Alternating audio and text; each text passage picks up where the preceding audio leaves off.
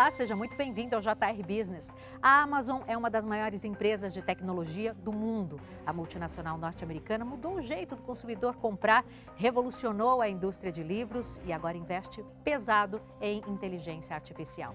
É com muito prazer que o JR Business de hoje recebe o head de marketplace da Amazon Brasil, Ricardo Garrido. Seja muito bem-vindo, Ricardo. Obrigado, Adriana. Prazer estar aqui. Antes do nosso bate-papo, claro, vale lembrar que você acompanha todas as terças-feiras, a partir das sete e meia da noite, um novo episódio do JR Business pelas plataformas digitais da Record TV. Ricardo, quero começar falando um pouquinho da história da Amazon, né? A Amazon foi criada nos anos 90, lá quando a internet estava dando seus primeiros passos, né? Conta Sim. pra gente. É, a Amazon está há 25 anos, começou esse negócio de e-commerce praticamente vendendo livros, né? Inclusive, uma curiosidade é, o nome Amazon veio do rio do rio Amazonas. É mesmo? É, inspirado pelo Jeff Bezos, pelo volume de água e pensando assim, pô, vou criar a maior livraria do mundo, né? E a ideia era essa, ter todos os livros já escritos, armazenados em um só lugar, oferecendo para os clientes. E desde então, eu acho que o sucesso da Amazon, que se expandiu de vender livros para vender outros produtos, para vender outras coisas, para criar novas tecnologias, acho que se baseia em dois grandes pilares. Um deles é a obsessão pelo cliente, que é o nosso princípio número um, tal. Então pensar sempre no que é bom para o cliente em primeiro lugar e depois construir o negócio todo em torno disso. E o segundo, que é a inovação, e, ou seja, inventar coisas pelo cliente mesmo que ele ainda não saiba que precisa disso. Esse tipo de inovação pode ir desde pequenas coisas, foram pequenas inovações da Amazon lá no fim dos anos 90, como deixar que, com que os clientes avaliem os livros de uma a cinco estrelinhas, e para que outros clientes possam ver se aquele livro é bom ou não, ou bem avaliado, isso vale para qualquer outro produto até hoje, a possibilidade de você incluir é, uma avaliação do produto, e isso era revolucionário nos anos 90, você está vendendo produtos e você está deixando que pessoas possam até falar mal do seu produto ali, né? E, mas isso é super importante, porque ajuda o consumidor a tomar sua decisão de se ele quer comprar aquele produto ou não, tal. Então, essas avaliações são até hoje uma coisa muito poderosa. E vão até outras invenções que são muito mais disruptivas e são coisas que inventaram novos negócios, como, por exemplo, o Kindle, que passou a permitir que você tenha a leitura de qualquer livro já escrito em qualquer língua em um minuto na palma da sua mão. A Alexa, como você falou, é, que é uma inteligência artificial, né? Um, a, a, ideia de você andar pela casa e falar com o computador e ele responder de volta para você. É, e outros negócios, como computação em nuvem com a AWS, uma série de outras inovações. Vamos falar da Alexa? Vamos. Assistente de voz faz um baita sucesso aqui no Brasil. É verdade que você foi um dos responsáveis por trazer a Alexa para cá, por lançar a Alexa aqui? Conta pra gente. Sim, sim. O lançamento da Alexa no Brasil foi em 2019, em outubro de 2019. Eu fui o responsável por esse lançamento. Isso é, é bem interessante. A ideia da Alexa, como quase todos os novos negócios da Amazon, começam de uma pergunta, né? pensando no cliente e se eu pudesse andar pela casa, fizesse uma pergunta e meu computador respondesse a resposta para mim? Começou assim. Então, foi desenvolvido a Alexa. Ela começou, obviamente, nos Estados Unidos, em inglês. Foi lançado em mais 13 países depois dos Estados Unidos. O Brasil foi o 14º país a ser lançado.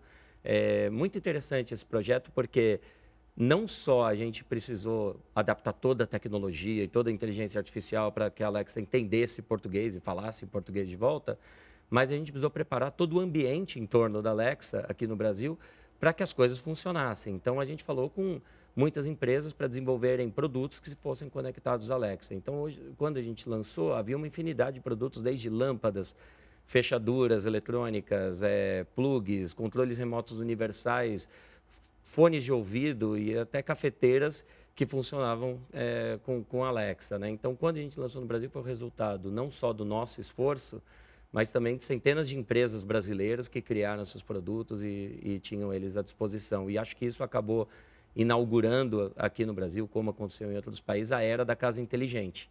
Porque antes disso você tem uma casa automatizada em que você fala para acender e apagar a luz. Isso era uma coisa muito distante, lá muito dos Jetsons, para quem é, é daquela... e muito cara, muito, muito cara. cara. Você tinha que contratar alguém para fazer e tal.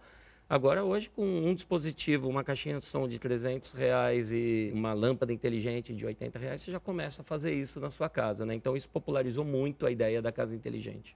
E é verdade que já foram vendidos no mundo mais de meio bilhão de dispositivos atrelados à Alexa? Olha, eu não eu não estou responsável pelo negócio de Alexa já há uns dois anos e meio. Eu não tenho o um número atualizado, não. É, o, o, que a gente pode dizer é, é, com certeza, a caixa de som mais vendida da história é o Echo Dot, né? O, é o dispositivo Alexa de entrada, aquele que parece uma pastilhinha, um puck de hockey, é, assim, hoje. Depois ele passou a aparecer uma bolinha, ele é uma bolinha assim.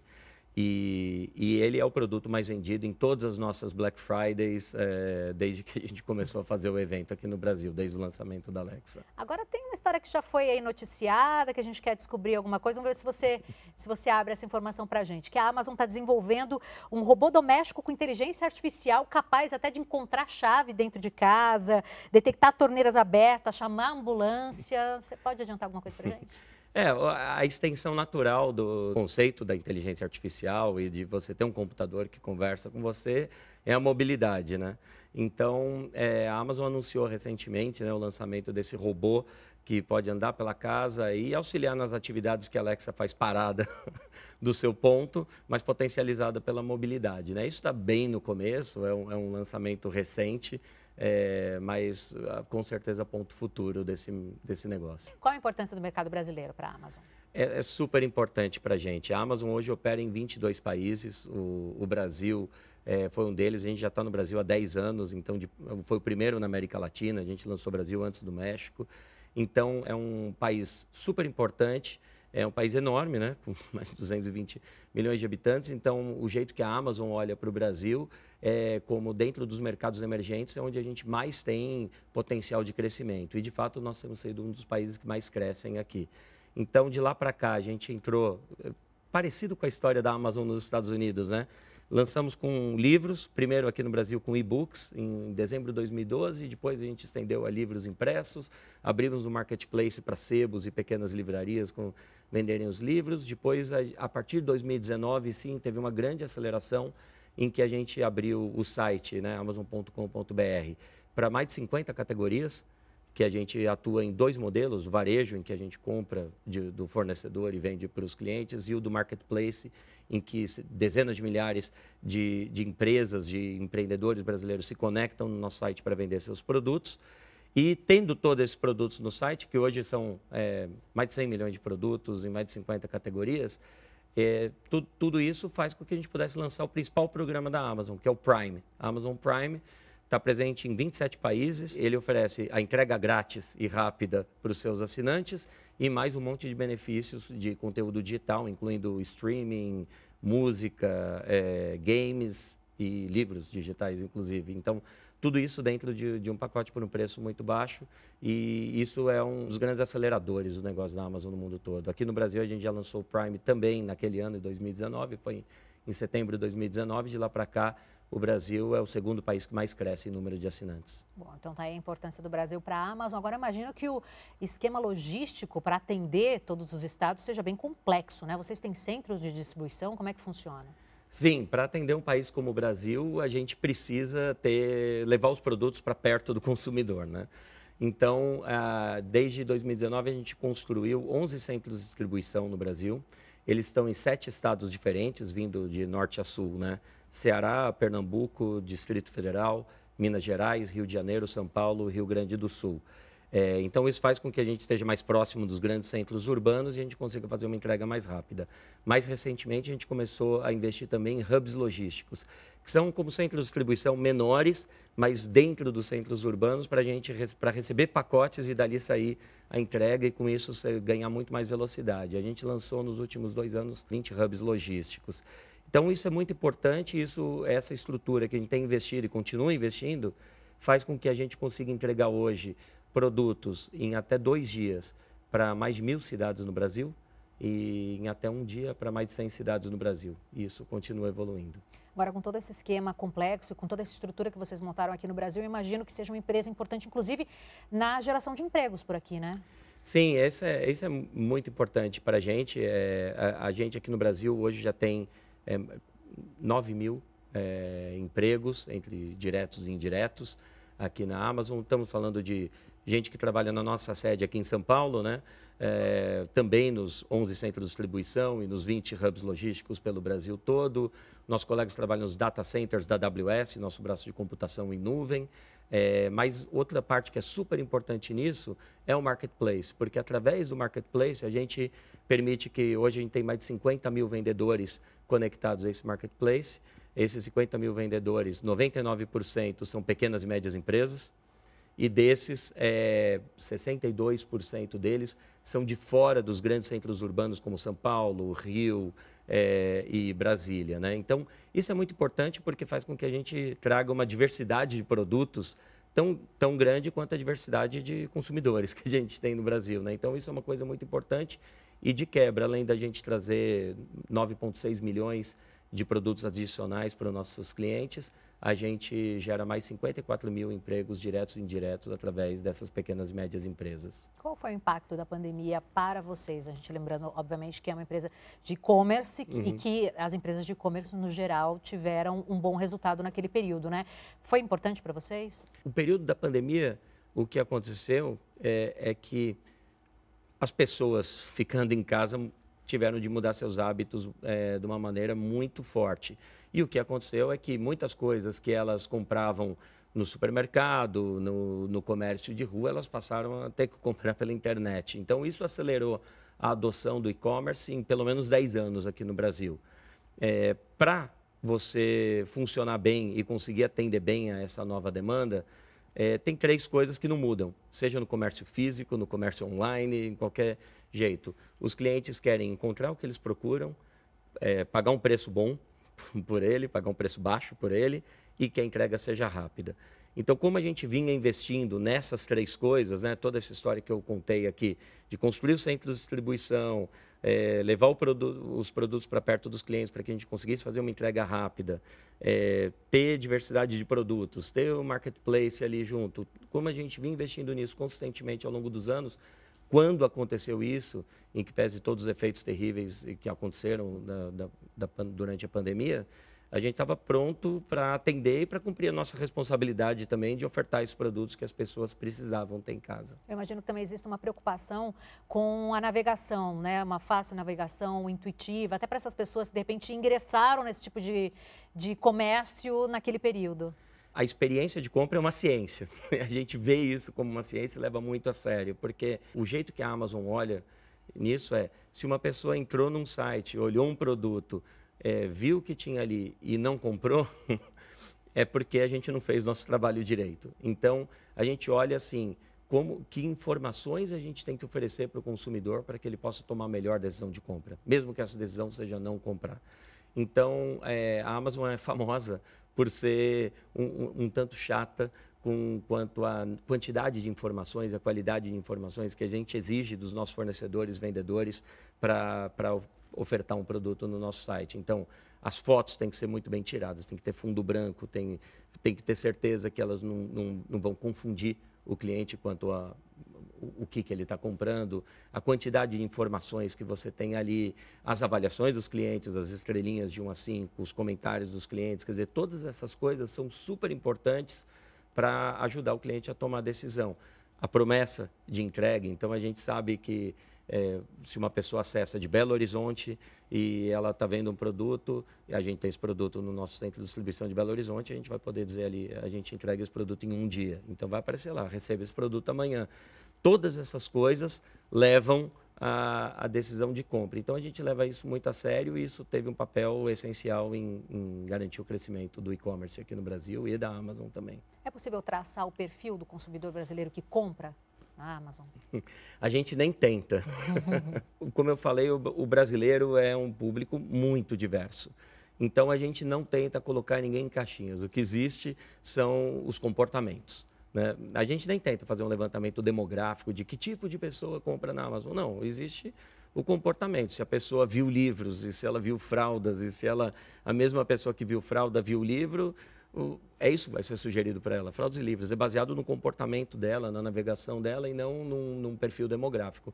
Mas dito isso, a gente tem a preocupação de oferecer essa diversidade, de igualar essa diversidade com produtos. Então, a gente trabalha muito com fornecedores, com a presença física, com os sellers né, do marketplace e também com organizações não governamentais e, e, e que a gente possa trazer visibilidade para os produtos dos pequenos empreendedores e que a gente possa reinvestir um pouco disso neles. Esse tipo de ação todo é, é muito importante porque a gente precisa trazer é, produtos que falam com, que são feitos por e para pessoas daquele público, daquela comunidade ou daquela região do Brasil.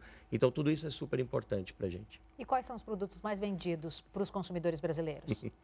Acho que hoje em dia é, itens de consumo recorrente, como higiene, é, coisas que você compra no mercado tal, é, são os produtos mais buscados no site. E para atender bem o, o, cliente brasileiro, a gente lançou, e tem sido um sucesso, é, o programa Poupe, né, que é um programa em que você é, itens que você compra com recorrência, que podem ser fraldas, papel higiênico, azeite, enfim, coisas que você compra com, com bastante recorrência, você pode marcar, olha, eu vou comprar a cada quatro semanas ou a cada três semanas, você pode dizer exatamente o prazo, é, tal quantidade desse produto aqui. E você vai recebendo ele com recorrência. Guardanapo, cada duas semanas chegam dois pacotes de guardanapo é, em casa. Então, isso é uma coisa super importante. Além disso, a Amazon, desde o seu lançamento, se tornou um destino muito forte para eletrônicos. O consumidor brasileiro que procura por eletrônicos já conta com a Amazon ali nos seus, nas suas primeiras opções. E a prova disso é que produtos como o Echo, né, que eu falei, o Echo Dot, estão sempre entre os mais vendidos ali. É, e naturalmente livros, que a gente começou, mas a gente trabalha assim com, com, uma, com uma vastidão de opções de categorias cada vez maior. Ricardo, você está há sete anos na Amazon, né? Já fez muita coisa, inclusive liderou a parte de e-books. Conta pra gente como é que foi o início e se você uhum. acredita realmente que houve aí uma revolução na indústria de livros. Sim, foi, foi muito legal. É, a, gente, a gente começou com e-books, a gente teve três ondas aqui. Teve o, os o lançamento dos e-books, depois o lançamento de livros impressos, depois a abertura do marketplace com livros também, para que a gente pudesse que, é, conectar milhares de pequenas livrarias e sebos ali. É, eu acredito que a Amazon trouxe assim três revoluções para o mercado de livros. A primeira delas, a possibilidade de você ter a maior livraria do mundo. Eu, eu, eu li na primeira carta aos acionistas do Jeff Bezos em 1997, quando a Amazon abriu é, abriu para o mercado de ações. Ele escreveu, ele dimensionava o tamanho do estoque de livros da Amazon em termos de campos de futebol, sabe? É, pensando, é, é a maior livraria do mundo. E todos esses livros estão disponíveis para todo mundo. Né? O primeiro grande desafio e o primeira, a primeira grande revolução é você ter tantos livros ali à sua disposição e facilitar que as pessoas descubram que eles existem. Né? Então, a ideia de ter uma, um, um, um, mecanismo de busca muito inteligente que permita que você encontre os livros, um, um, mecanismo de inteligência artificial que vai entendendo pessoas que leram isso também leram isso, pessoas que leram aquilo também leram aquilo, é, facilitar com que as pessoas descubram qual é a sua próxima leitura, acho que foi a primeira grande é, revolução. E está no DNA de várias outras inovações, inclusive da Alexa lá no, lá no fundo. Né? É, a segunda é, grande revolução foi o Kindle, e, e talvez a, a, maior delas, porque a ideia do Kindle é: e se eu tivesse é, qualquer livro já escrito em qualquer língua em menos de um minuto na palma da minha mão? Né? Então, o acesso absoluto à leitura. Né? E de quebra é um livro que, obviamente, o custo marginal de você produzir mais uma cópia é praticamente zero. Então, isso pode, esse livro pode ser muito mais barato, pode ser muito menos custoso do que um livro impresso. O lançamento do Kindle foi um baita sucesso lá, foi em 2007. Né? É, depois disso, a Amazon foi lançando em vários outros países e na onda do lançamento do Kindle, que durou alguns anos, né? 2007, daí 2010, 11 lançando na Europa e 2012, dezembro de 2012, chegou no Brasil. Então, isso caiu nas graças do público brasileiro de cara e abriu a oportunidade para a terceira grande revolução que eu vejo disso, que é a autopublicação. Quer dizer, um, um dos problemas né, da, da, da, indústria do livro é que, naturalmente, muitas pessoas têm ideia de escrever um livro, muitas pessoas têm um sonho de escrever um livro e muito poucas realmente conseguem fazer isso. Né? Tecnologia permite que qualquer pessoa possa publicar seu livro, criar uma capa bem profissional, colocar ele à venda, deixar com que ele seja descoberto por milhares, milhares, milhares é, de clientes em qualquer país e, e, ter sucesso com isso. Eu, quando entrei na Amazon, isso é interessante, você falou sete anos atrás, quando eu entrei, eu achei, eu achava que isso era um detalhe, sabe? Eu achava ah, uma coisa legal de ter, né? Você tem autopublicação ali. E depois fui descobrir que 40 dos 100 livros mais vendidos no site da Amazon, via de regra, são é, livros autopublicados né, por, por autores independentes que nunca tiveram editora. Então, hoje tem aqui no Brasil muita gente que ganha vida com isso. Né? É, é, um, é um negócio muito interessante. E, Ricardo, a Amazon tem ações sociais? Como vocês enxergam as questões aí da ESG? A gente tinha um grupo de 14 princípios de liderança que começam com obsessão pelo cliente, depois passam por uma série de outras coisas que são super importantes sobre como a gente age no dia a dia dentro da Amazon, né? Ter uma mentalidade de dono, conquistar a confiança das pessoas, tal, tal, tal. Ser detalhista, né, tal. E a gente recentemente adicionou mais dois princípios a esse grupo, né? Então, são 16 princípios de liderança. E um deles é justamente isso, é, o tamanho, né, o, porte e a escala trazem muita responsabilidade. Então, para a gente, super importante é, atuar muito próximo e, e, ser responsável e ajudar as comunidades onde, onde a gente trabalha. Né? Então, para dar um exemplo aqui, a gente doou 121 mil livros para a Central Única das Favelas. Esses 121 mil livros vão ser distribuídos pela Central Única das Favelas para mais 100 favelas nas bibliotecas comunitárias, tal, espalhadas pelo Brasil. Então, esse, esse tipo de ação a gente faz recorrentemente, é, é, voltado aos livros e em várias outras frentes também. Então, por exemplo, a AWS, nosso braço de computação em nuvem, é, assinou um acordo com o Estado do Pará para combater o desmatamento e a mudança climática e, e com, gerando mais de 1 milhão e 800 mil reais em subsídios. Então, a, a gente tem uma atuação consistente nessa frente também, é super importante. Ricardo, o que a gente pode esperar da Amazon para os próximos meses? Algum lançamento que você pode adiantar para a gente? Olha, é, eu, eu, não posso especular muito sobre o futuro, mas as novidades na Amazon são bem frenéticas. Então, só para a gente falar agora, assim, enquanto a gente está falando aqui, neste mês a gente anunciou o lançamento de uma nova família de dispositivos Echo, que são conectados Alexa incluindo um dispositivo novo que é ainda mais barato do que o Echo Dot, então ele passa a ser assim a caixa de som inteligente de entrada, né? A gente teve a Book Friday, que, em que a gente vendeu assim muito livro, muito livro mesmo. É, nas primeiras horas da Book Friday desse ano, a gente teve mais acessos ainda do que na Black Friday do ano passado da Amazon inteira, contando todos os produtos. Então, foi um baita sucesso e a nona edição já entrou no calendário da, da, do, do, leitor brasileiro. A gente teve o Amazon Conecta, nosso primeiro grande evento presencial para os sellers, né, para os vendedores parceiros que fazem parte do nosso marketplace, onde a gente anunciou novos programas voltados para os sellers, são tão importantes quanto grandes programas voltados para o consumidor. Então, por exemplo, a gente acabou de estender o programa que chama FBA, é Logística da Amazon, né? Fulfillment by Amazon, traduzido como Logística da Amazon, que é um programa que oferece para os vendedores parceiros estocarem os seus produtos no nosso centro de distribuição e a partir daí a Amazon toma conta de tudo. A gente faz a entrega, a gente faz a, a logística reversa se precisar, faz o atendimento ao consumidor e o seller pode se dedicar a cuidar do produto, do marketing, que é o, o, o, o, o centro do negócio dele. A gente abriu isso para todas as empresas pequenas de estado de São Paulo, Rio de Janeiro e, e Paraná, e para todas as empresas do estado de São Paulo. Então, isso já vai dar assim, uma grande diversidade de mais gente que vai poder estocar seu produto. A vantagem disso é que todos esses produtos, ofertados por dezenas de milhares de outros sellers, vão ter o mesmo nível de serviço, a mesma velocidade de entrega, o mesmo atendimento ao consumidor que o cliente tem com os produtos que ele compra da própria Amazon como varejista. Né? Tem mais coisas, séries e filmes novos no Prime Video que a gente sempre anuncia e vem mais por aí. Gente, Prime Day vem por aí. A gente fica de olho. Ricardo, muito obrigada pela tua presença aqui com a gente. Valeu, obrigado Adriana, um prazer. O JR Business, você já sabe, é o seu espaço para falar sobre negócios, conhecer trajetórias de sucesso. Todas as terças-feiras, a partir das sete e meia da noite, você acompanha um novo episódio pelas plataformas digitais da Record TV. Então, não se esqueça de curtir e compartilhar. A sua audiência é muito importante para a gente. Até a próxima.